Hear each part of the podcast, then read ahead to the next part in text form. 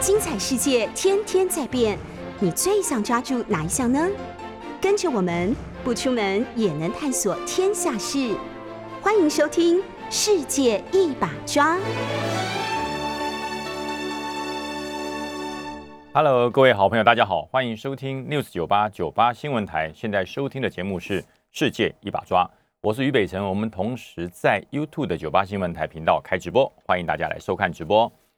哇，今天。一打开报纸，大家就看到了，办了好多人哈，大概几个报纸都在登说有四位立委因为呃贪渎的弊案啊被判重刑啊，被判重刑其实都已经高过他最低的刑期以上哦。什么叫高过最低的刑期？那通常哈，如果犯后呃，如果你真的是犯错了，然后你的相当悔改，而且配合调查，通常都会用最低的刑期来做一个。呃，最后的审定，那这位呃，这有四位立委，那因为呃犯犯了贪渎案之后，那可能在配合调查，还有犯后的态度不佳，所以都判了最低刑期以上。那也就是说，呃，这个罪可能可以最高判五年，最低可能判一年。那么如果你判到一年半或判到两年，那就是低于最低的刑期。那这次都是这样，那就表示呃法官他有这个判决的这个这个裁量权嘛。认为你并没有非常的配合这次的调查，而且在犯错之后，甚至你不觉得你有犯错，那么当然会加重刑情这个刑期哈。那这次其实判的蛮重的哦，判的蛮重的。呃呃，立委苏正清被判到十年哈。那那立立委廖国栋判到八年六个月，历年呃立委陈超明七年八个月，然后呃前立委徐永明也是七年四个月。那么有一个立委赵振宇，他是判六个月啊，因为他本来是他他主要的是什么？是是漏税逃漏税。那不管是判六个月还是判十年，这告诉大家一件事：这个从政担任政务人员哈，担任这个政府的民意代表，必须要更加的清廉，非常清廉哈。那么就跟以前大家我们在军中服务的时候，大家有一个事情就觉得哎不公平啊。为什么军人酒驾要加重其刑？哎，各位可能很不知道哈，军人酒驾比一般民众酒驾呃判刑判得重。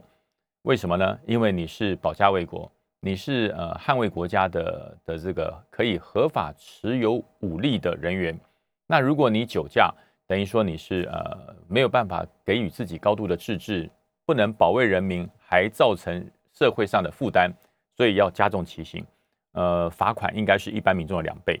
啊，一般的民众酒驾如果罚五万块，军人就罚十万，罚十万你就罚二十万，呃，判刑也是一样，都是加重其刑。也就是说，呃，所有公职人员啊，不管是军警，或者是呃国会最高殿堂的立法委员，甚至是一般议会的这个议员，你都是应该是为民表率，因为呃，你你就是典范嘛，哈，军人、警察保家卫国，捍卫人民，这个保除暴安良。那么立法委员呢，议员呢，你就是要反映民意，那你怎么可以利用这种方式来做贪污呢？啊、那当然是大家都非常的唾弃这种行为。那当然这可以上诉，好、上诉这呃，我刚刚讲的这这五位判刑的立法委员都还可以上诉啊、哦，还可以再做再做上诉。那么我们也是希望所有从政同仁都是啊、都是非常的干干净净、洁身自爱，让所有的选民能够有一个非常清新的政治。因为选举的季节快要到了嘛，好，大家可以看到，马上今年的年底十一月二十六号就要开始县市长啊、还有这个地方的议员、里长啊，九合一大选在年底十一月二十六号就要投票了。那么在七月份以前，我相信各党啊，各党的党内的初选都已经完成了。最热闹的时候应该四月份，四月份的时候，你看看街头巷尾啊。啊，奇怪，年底才选举啊，为什么四月份这么多人出来拜票啊，出来站街口啊，然后很多的这些竞选的看板啊、海报都挂出来了，为什么？因为初选，对，没有错，因为四月份的时候，呃，各党开始在实施党内的初选，那么初选过后，呃，才会进入正式的提名，然后八月份，呃，不管你是有没有党推荐或者私自个人自行无党参选，都在八月份会完成整个报名的手续。也就是说，呃，台湾正式进入哈台澎金马正式进入了选举的季节。嗯，在前一段时间，大家可能并没有觉得选举的气氛跟氛围很重，因为第一个疫情的关系啊，因为 COVID-19，因为 COVID-19 的关系，所以大家并没有觉得选举的气氛很重，因为第一个不不好群聚嘛，不好群聚，你一选举，很多人要办造势晚会啊，很多人要办一些呃，例如说、呃、这个服务处的开幕、竞选联合竞选总部的开幕，都是要聚集大批的这个百姓跟人民还有支持者。那如果 COVID-19 持续这么严重，你这些人不能群聚啊，不能群聚啊，你不能说去参加竞选总部，每个人要要要隔多少公尺以上，还有一些社交距离，那么就就就不方便办，而且万一造成了群聚事件，造成了疫情的扩散。那么我相信候选人也不乐见，所以在呃往年这个时候应该都很热闹了。往年现在剩下四个多月就要选举的话，哎，非常热闹。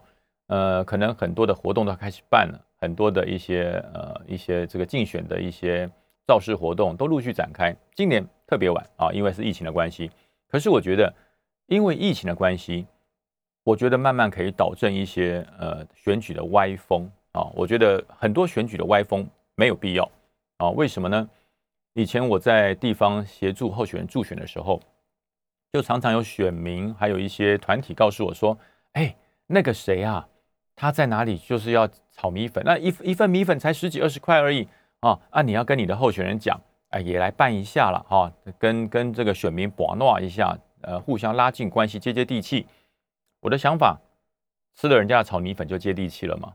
啊，我我我心中是这个 OS 哈，我说好，我会转达候选人。”那但是我辅选的这位候选人他说，我不是不做这些炒米粉的动作，一做下去没完没了。呃，桃园这么大，桃园这么大，我要炒多少场米粉啊？每个村、每个镇、每个社区炒一场，那可能就是哎几百场哎，上千场。那一炒个米粉一次啊，一个人才十几二十块，可是如果来的人多嘞，你没有个一万五千块、两万块，炒不完一场一场米粉的。那么上百场就是两三百万，对不对？那上千场就千万，这怎么得了？这这笔资金哪里来？哦，哪里来？那很多人说，啊，赞助者很多是政治献金。我说，哈、呃，我的这位我我辅选的这候选人跟我讲，他说我我告诉你，政治献金不是这样子花的，政治献金不是这样花的。政治献金如果拿支持者选民的支持，然后来做炒米粉，来做这些动作，他说，那我宁可。不要募政治献金，好，政治献金是补贴我一些，例如说宣传的设计或者一些呃呃一些小宣传小物啊。他说那要什么宣传小物还是要啦，还是要啊一些，例如说一些海报啊，小海报哈，A4 的或是呃 A5 的小海报，或者是有一些夹报哈，这个报纸的夹报，这个是必然要做，因为如果你不做，人家以为你是选假的啊。如果你连这个夹报啊，或是宣传小物。或者一些呃呃呃电台的一些广播宣传，如果你连这个都不做，很多的选民会认为说，哎，你是不是选假的啊？你是不是没有要选呢？还是要糊弄我们的啊？所以说，他说这些必然要做。那其实这些的花费呢，也也不少了哈，也不少。你就说一份竞选小物啊，两块钱好了，一块钱好了，哎，那你不可能印印一百份嘛，一万份嘛，你可能你的选民可能三十万，可能二十万，你那你至少一人一份。所以这个印下去也是四五十万啊，也是四五十万。那这些是你竞选必须要支出的东西。那这个由政治献金、选民的乐捐来做，我我觉得合理啊。因为不宣传，谁知道你要选？在一个需要宣传的时代，你说完全是靠网络的一个网络上的一个宣传，或者透过网络上来打空战，那你根本不知道你的票在哪里啊。因为呃，很多的选民他觉得啊，你都在电视上看到你啊，你有没有出来啊？那你要看到，你要知道，你要拿到他的宣传的一些小物，他就哦，他真的要选哦，所以选举就是如此啊。那么未来如果能够走到完全不发宣传小物、不发传单、不挂任何的海报，我觉得那是那是台湾政治上的一个一个脱脱颖的一个升华。那么还需要努力。可在现阶段，我觉得我觉得这些宣传小物可能还是避避免不了的啦。那政治献金，我觉得用在这里。合理啊，因为这是必要支出的宣传，但是每一份不能超过三十块，一个小物超过三十块，那那就呃那就太丰富了哈。那么可能就是一张纸啦，或者是呃现在就是一一片口罩了啊，大概三五块了不起五六块钱，那但是你支出的量一大，那也是一笔支出嘛啊。那可是如果说你比上炒米粉、请吃饭，或者是前一段时间流行的什么双主菜便当，这都不妥了，这都不妥。一个双主菜便当三十块买得到，随便你啊！一个双主菜便当三十块绝对买不到。呃，我记得应该是在十年前，呃，便利超商还有推出那个三十九元便当，哎，那也超过九块。那现在是没有三十九元便当了啊！现在因为物价一直涨，粮食也涨，各项的的物资都涨价，所以不可能有三十九元便当。所以只要选举的时候你请吃一个便当就超过了，那就超过了啊！那除非说你是一些协助你辅选的工作人员，或者是让让你提供他的这个餐饮，那那个没有那个没有话讲。那如果是选民，你提供选民啊、吃这样子呃超过三十九块，那三十五三十块钱以上的，那就违法啊！所以我觉得台湾的干净选举，台湾的选举呃要走向完全完全无纸化，完全无海报化，完全不宣传化，哎，可能还要大家一起努力。那我觉得未来是是硬要这样这样走。呃，我们到到国外日本去看日本的选举，日本的选举就非常干净啊。你到了日本的选举，你很少看到日本有个大海报挂着整个街头，没有。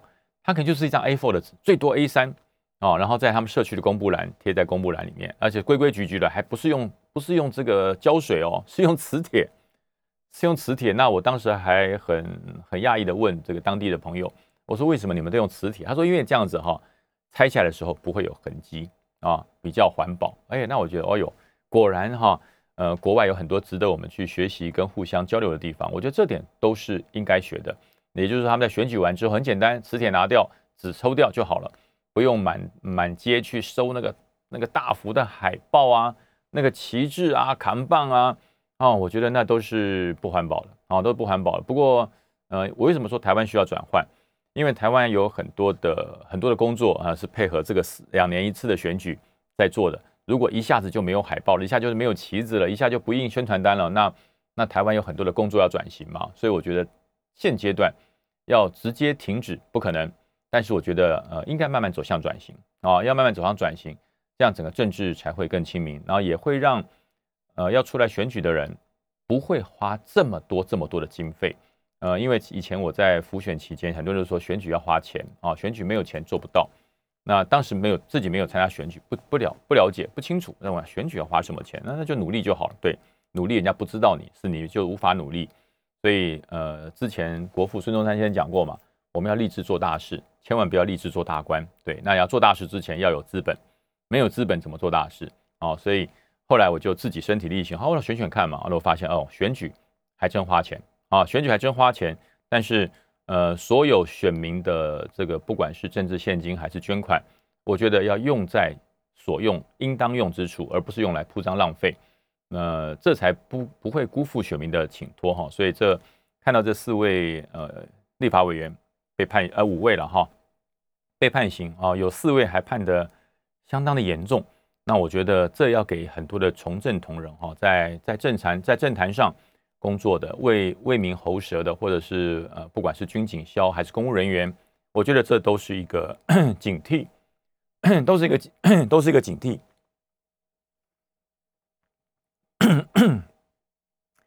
大家千万不要认为说哦，这是偶发事件，我不认为是偶发事件。哦，很多事情是在政坛里面，你你以为这是没有事的，就是以前可能有人这样做没事，然后你觉得我这样子做应该也没有事，所以我觉得这个积非城市的这种这种想法跟概念要做一些调整，这样才会让政治更亲民哈。然后另外就是最近在在我们桃园，好，大家知道北辰住在桃园。桃园最近呃市长的选举也产生了。桃园，我觉得今年的桃园选举真的很精彩。以前的桃园选举就无声无息了，哈，因为二零一八我有我有参参参与辅选团队，那就是无声无息，没有什么上全国性版面，哈，二零一八几乎都是都是韩国瑜啊，都是韩国瑜，所有的版面打开都是今天韩国瑜去哪里啊，今天如何如何的。今年 我觉得桃园受到了很大的重视。桃园从呃国民党提出的张善政参选开始，哇，就占了很多版面啊！不管是张善政跟这个邱奕胜议长啊见面啊，也变成版面。然后这个张善政去找了这个立法委员见面，也变成版面啊！这这这个桃园很热闹。那在上个两呃两个礼拜前，民进党正式提名的林志坚，哇，不得了，那个版面更大。从从礼上礼拜五开始，就几乎占了所有报纸的篇幅啊！都在讲这个林志坚呃硕士论文的问题，都在讲林志坚硕士论文是不是有抄袭的问题。呃，其实这这是一个问题哈，我真的讲这是一个问题。嗯，全全台湾啊，全台湾写过论文的哈，写过这个论文的学术论文的人，呃，我觉得应该不多，十分之一啊，大概十分之一的朋友写过学术论文，不管你是研究论文，不管你是硕士论文还是博士论文，我觉得正写过正式论文的大概十分之一。那么只要你有写过论文的啊，你第一堂课就是研究方法论啊，研究方法论还有这个论文学术伦理。教授都会来给你做做做做上课，然后上课结束还要测验，测验完毕之后，你才开始按照整个论文的结构嘛，啊，你要做这个整个提纲加大纲的提报，提报完之后啊，给你做指导教授给你做一些修改，然后再经过第二次、第三次的提报，提报完之后，你才开始要撰写本文，本文每个阶段之后都要跟教授做做研究，然后教授有很多的指导提点，然后甚至很很多教授很用心哈，很多的教授很用心。他会透过论文比对的系统，会直接帮你比对哦。你比对里面的这个相同率，就是跟全全全世界啊。如果你写英文，那就跟英文比对；你写中文跟中文比对啊。那如果说你是用翻译的，那就是中英文一起比对。那比对出来你的相似率只要超过百分之十以上，这教授就会跟你讲，你这个相似率太高了啊，而且会把你某哪边抄袭给你画出来哦。哎，真的教授也不是那么好混的哈。呃，教授他会请那个他的。助理或是研究人员帮你把你重复的部分全部给你标出来，然后退给你，退给你，告诉你这地方都重复了，然后你就要回去做重新的修改，重新做提报，甚至有的教授比较比较犀利，就是告诉你这篇不行啊，重写，哇，那就疯了，你要重新再来过大纲提报修纲，哇，那个就很麻烦。所以学术论文是一个蛮周延、蛮严谨的事情，正常来说不应该发生，不应该发生什么抄袭啊这些。呃，我记得我在念战争学院的时候，我们也也也每一个毕业的学学生哈，都要写一篇，呃，对于你你的军事专业的学术论文，然后要提报。然后当时我们在念在这个研究方法论上课的时候，教授就跟我们讲说，呃，我告诉你，不要去抄，因为你是抄的话，当你的这些文献把它公布在国家图书馆上，你只要有你抄的对象。去抓到你，你会被罚钱的，会被告啊，会被告。我们曾经就有战院的学学员哈，就是呃抄袭某些杂志的内容啊，几乎完全抄下来啊，完全抄下来，呃，后来就被杂志提告哦，赔钱了啊，打官司提告还要赔钱，然后你还要重写，所以论文论文这个这个资料真的不容易哈，所以很多人写论文一写就是一年，还有人写了两年的。那就表示说你是要花心思下去做一个对于这个事物的深入的研究，研究完毕之后，如果论文通常是自己写的哈，通常呃我认识几位朋友，不管是写硕士还是博士论文，如果论文是你完全是自己写，呃你你引述的东西并没有很多，也不能没有哈，你写论文就知道它一定要有些引述，因为当成你论文理论的基础，但是你引述不能全篇抄，你只能把呃标明它的出处。然后把里面的重要你要引述的精髓那段话引述下来而已，那其他都是要你自己写的，因为这一段话啊，那这个爱因斯坦的相对论呃里面告诉你哈，你启发了你的你的想法，然后你引用它相对论的内容，然后来做演算，或是来做应用，或是来做呃增加全全全世界对于这个领域里面的专业的知识，然后你把它写出来。通常论文写得好的人。在你读完硕士或者读完博士之后，这本论文可以出一本书啊，你可以把它汇整直接出书，跟出版社谈，那这是我我的我我的学说，这是我的言论，我就出书。呃，像这种可以出书，然后到市面上让大家能够来来购买的哈，我觉得这这种绝对不会是抄的了，因为如果你是抄人家的东西，你绝对不敢出书啊，那就变得有很多人的学术论文啊，就是说那我不公开。我不公开，我也不登上国家图书馆。那为什么不登、不登入、不公开呢？有两个情形。第一个，你所研究的内容涉及机密，涉及机密。例如说，我所研究的是半导体的研究，我所研究是半导体的这个进化与调整啊，我所研究的是呃，例如说国防国国防部的这个防卫作战，它的从七千公尺到多少公尺的火力射击的这个研究，那这些。呃，事关国家机密，事关商业机密，事关这个科技机密的，那那可能不公开，那可能不能公开。那你可以因为这个理由选择不公开。那否则一般性的非机敏性的学术论文，那通常学校都会要求你公开啊，要你公开上网。为什么？这也是一个公众检验，让让全世全全世界的人啊哈，那你说远在美国，他想要研究台湾台积电的某项的这个内容，那只要没有涉及机密，他不用从美国跑到台湾来，他透过远端的这个学术网络，他就可以拿到。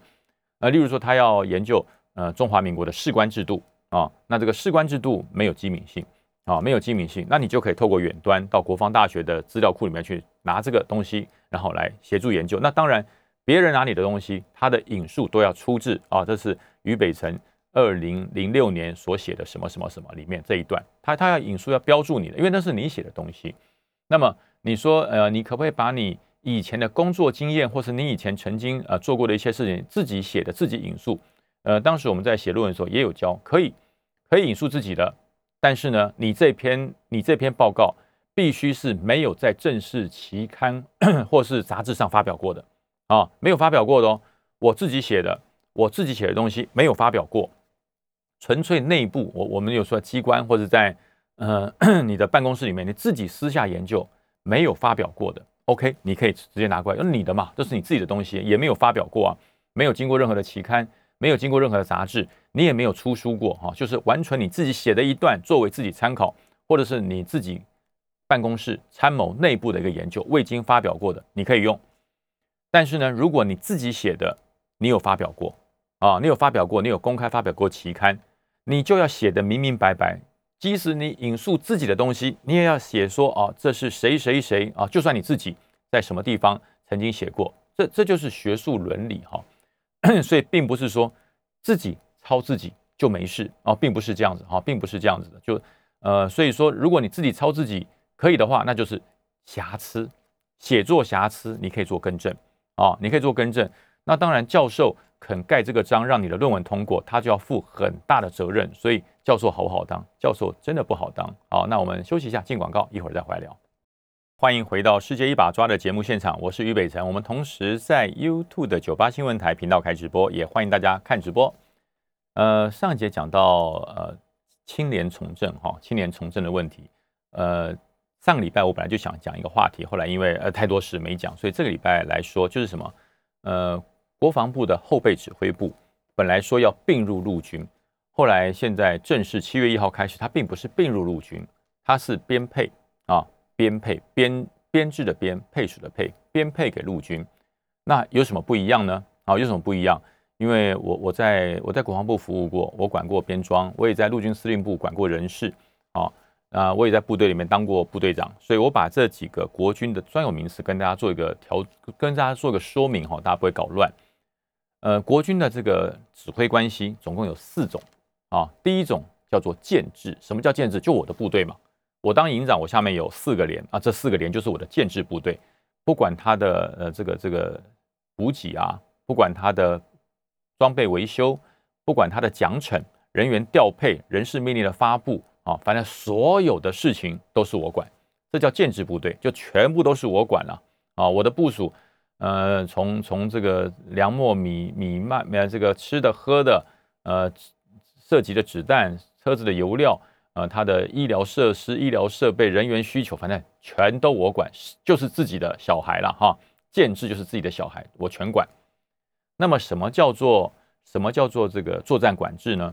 作战管制就是说我其他都不管，我只管用啊。我要作战的时候，把这个单位上级交给我啊，跟我一起打仗，跟我一起打仗，跟我一起执行任务。但是呢，他的人员不足了，受伤，他的原来他自己的建制单位补给他。他没有油了，没没有没有子弹了，谁补给他？他自己原来的建制单位补给他，去找他的爹娘要去啊！我只管用，其他一律不管，这叫作战管制。那么还有一种什么叫做配属？什么叫配属呢？就是说我这个部队给你用三个月啊，我的这支部队给你用三个月，那么呢，他吃的、喝的、装备的保修全归你啊，吃喝保修全归你，然后你要他做什么都听你的啊，但是呢。他的奖励，他的人事调派啊，还有他的一些其他的呃，这个这个就是人事部门，人事部门的事情全部都归我，你没有人事权。他用的不好，你要处分他，对不起，不能处分啊。我的孩子不乖，你要打孩子，告诉我，我来打，你不能打我孩子啊。但是呢，你要叫他做什么事，他要听你的。呃，他要肚子饿了，你要给他吃饭；他的车子没有油了，你要给他加油。这叫配属，这叫配属。那么还有一种叫编配。什么叫编配呢？就除了他不跟你姓以外，其他都归你了啊。就是你他除了他不是你的孩子之外，哈，他都归你。什么什么意思呢？就是他作战。叫他做什么，听你的。他要吃，他要喝，你要给他。他不乖，你也可以打他，你也可以处分他。他做得好，你也可以奖励他。但是呢，你说这个孩子不好，给我调走，不行，你不能调动他，他还是我的孩子。只是全都给你用，就是，呃，就有点像什么，就有点像呃，台北市长跟这个台北市警察局的局长一样啊。警察局长表现不好，我可以骂，我可以处分，我可以申诫。呃，警察局局长缺资源，我台北市要给你。警察局长呃，这个警车不行了，我帮你买。但是呢，你觉得这个局长很烂，我要把他调走。对不起，警政署长说了算，内政部长说了算啊。呃，就类似这个叫编配啊，叫这个编配。那么这一次，呃，我们的动员制度做了一个很大的调整。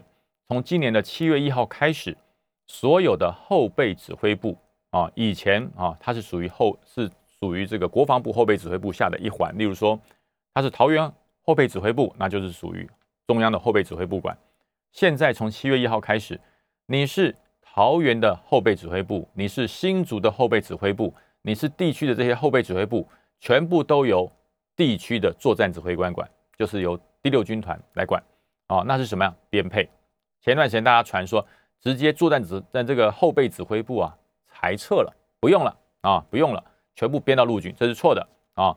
后备指挥部就是国防部下辖的这个后备指挥部还在，那只是。所有地区的后备指挥部直接编配给作战区来做统一指挥管制与运用，这样做对不对呢？啊，这样做对不对？其实早在民国一百年，我还在我还在国防部做编装官的时候，我就有这个构想。为什么这个构想呢？因为很多的国防部的这些参谋跟跟这个作业人员，他都长期在国防部啊。就是可能在国防部呃中尉，然后就在国防部的单位里面历练，历练完又又在国防部的参谋，所以他没有下过野战部队，他没有到野战部队待过，他不知道野战部队工作的一些挚爱跟问题啊。我我是从排长、连长、营长一路都在野战部队，然后呃念完战争学院之后，我才调到国防部。所以当我接任这个编装的时候，我就发现了很多的问题。我们在一般地方来执行战备工作。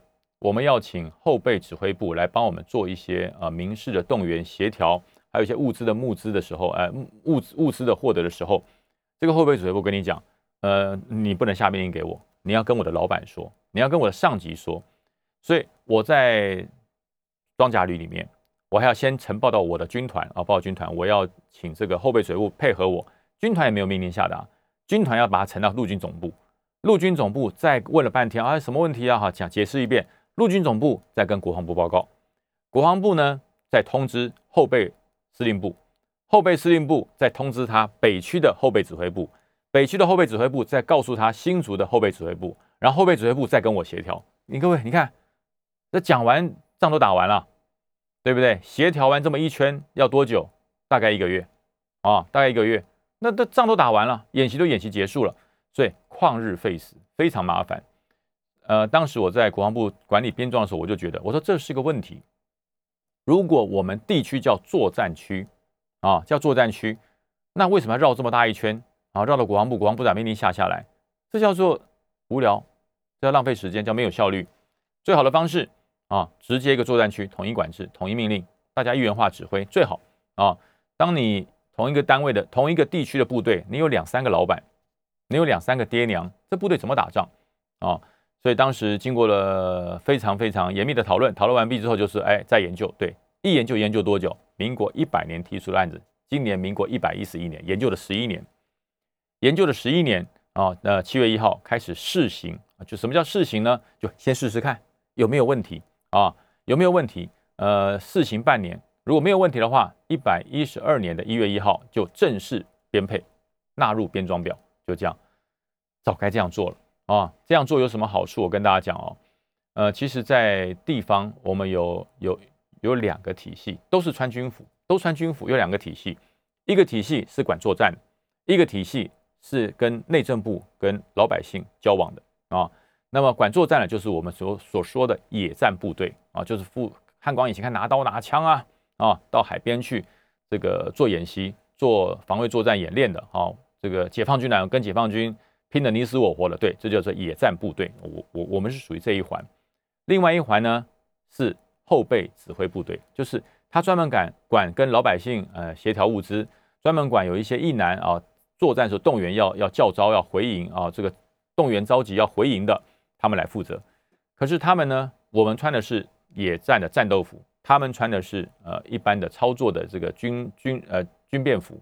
就是呃打西装打领带的，那完全不搭嘎嘛，完全不搭嘎。我们要跟他协调的时候，他说对不起，我你要找我的上级，都要动员了，都要协要都要协商了，还要找你的上级。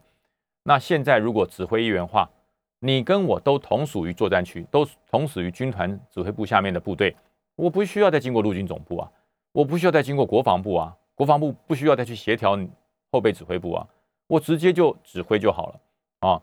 这样子会有效率很多，而且呢，最主要是他的人事奖惩全部都在作战区，都在军团里面。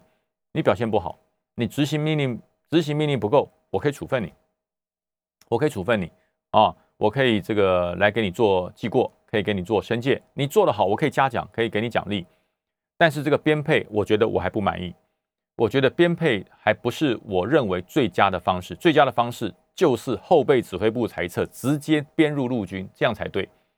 为什么呢？因为你还缺一个人事权呢、这个人不好用，我还不能调，我还不能调整他。哎，这个人呃，散散漫漫的做事，对不对？做事不行，呃，只只会这个打官腔，我要换掉他还不行，还要经过他原原生爹娘啊，还要回到他原生的这个单位去，这多这多麻烦。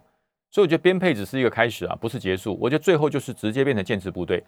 把国军里面很多多余没有用的单位全部裁撤掉，啊，这个后备指挥部在整个这个这个这个全民动员管理署啊，全民全民国防动员署成立之后，后备指挥部形同虚设，没有用了，没有用了，真的没有用了，多余的单位直接把地区的后备指挥部直接编入陆军的单位，由军团作战区统一管制，那这些就就在军团里面增加个动员科就好了嘛，在军团里增加个动员科。所有地区指挥部的所有的工作全部由动员科吃下来，然后一个主官，一个长官啊，一套人马，不需要两套招牌嘛，对不对？为什么需要两套招牌？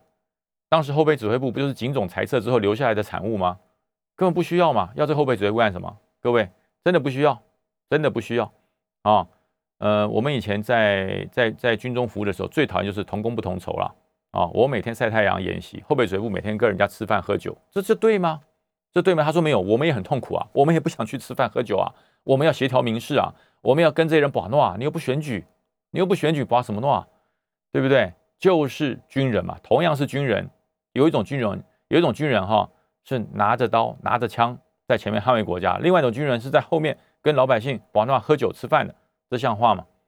这像话吗？所以我觉得该裁撤啊，这个这个所谓的呃这个编配只是第一步而已。编配如果可行，我真的觉得国防部跟参谋总部有魄力一点，不要藕断丝连。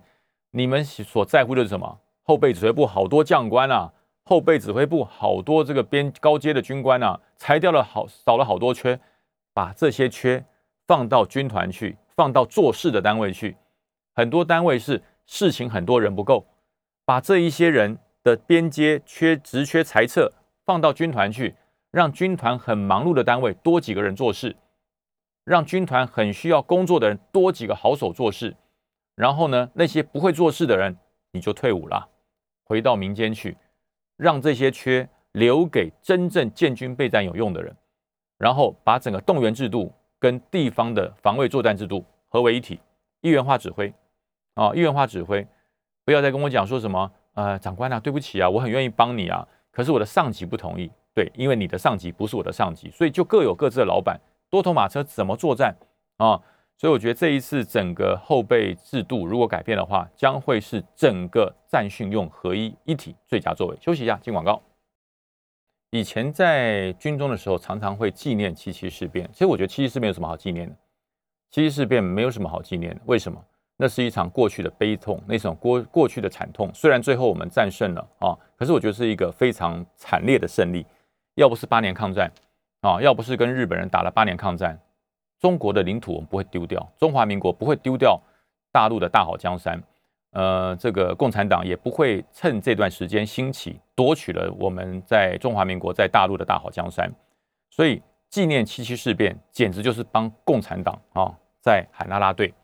如果没有七七事变，没有对日抗战，中国共产党早就被我们灭掉了，早就被我灭掉了，根本不会有中国共产党的存在，那更不会有大陆赤化被这个中共给窃取去夺取、强夺、豪取了我们中国的大好河山。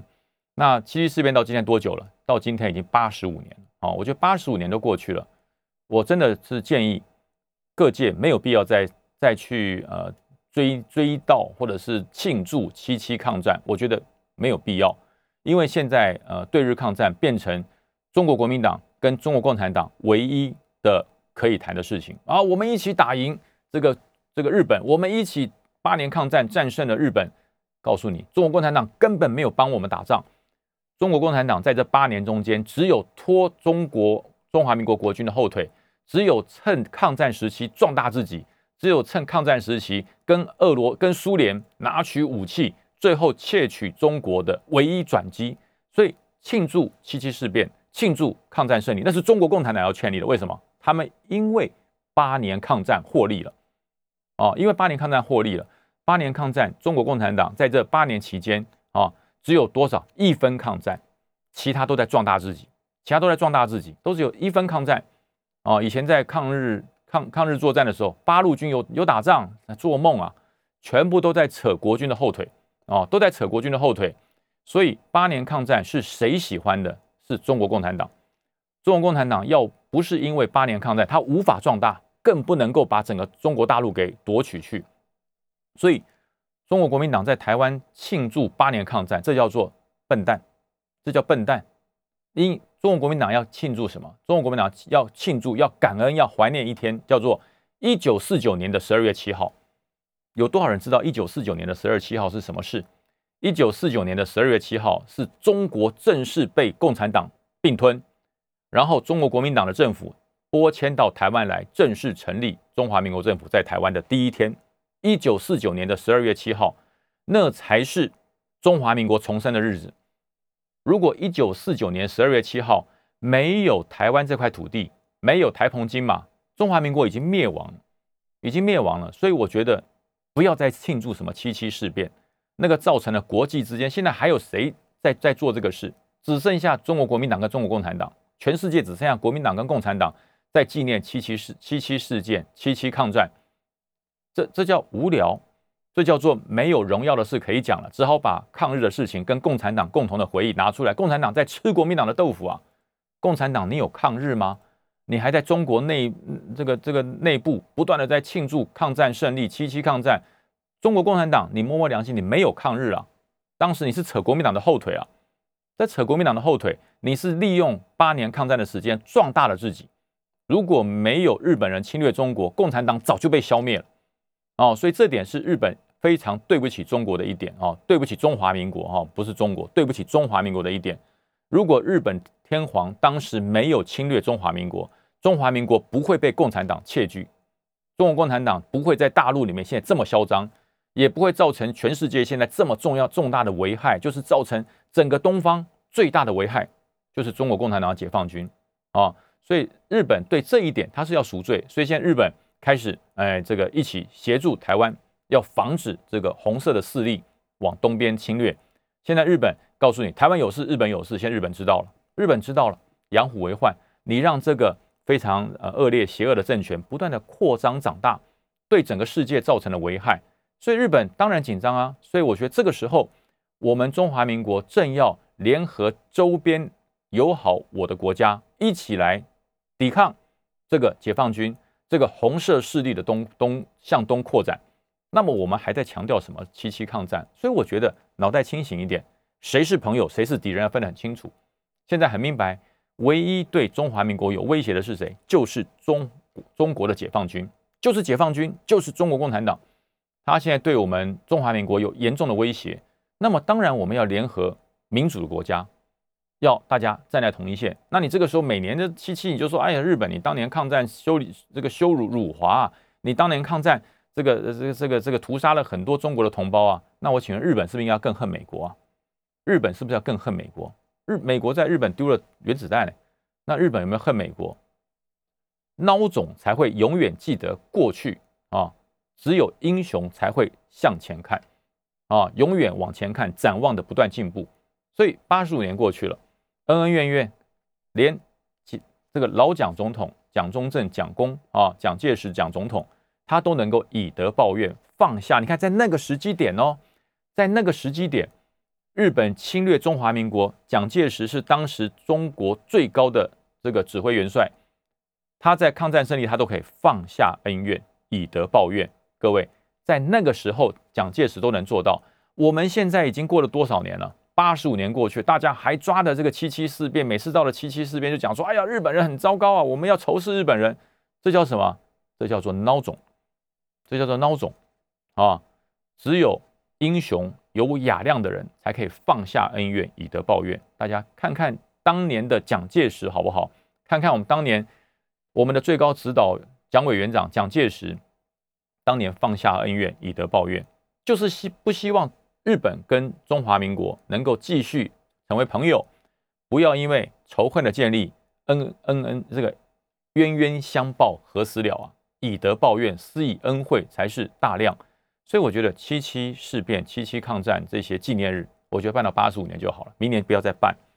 现在只剩下中国国民党在办了，全中华民国剩下中国国民党跟中国共产党在办啊。对岸的这个老共每年都在办理这个七七事变的这个纪念日，老共办是最可笑的，你们没有抗过日。中国共产党、解放军没有抗过日啊，解放军没有一分抗过日，都是利用日本侵略。中华民国的期间，在壮大自己。我在强调，大家脑袋清醒一点，不要说：“哎呀，我到对岸去，你看，我们一起仇日，一起抗日，好光荣。”你被统战了，你被统战了。中国共产党没有要抗日了，中国共产党不是一个保护中华民国的政党，它是一个要消灭中华民国的政党，叫中国共产党。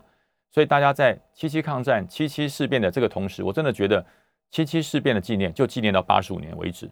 从明年开始，脑袋清醒一点。应该要什么？要办一个感恩。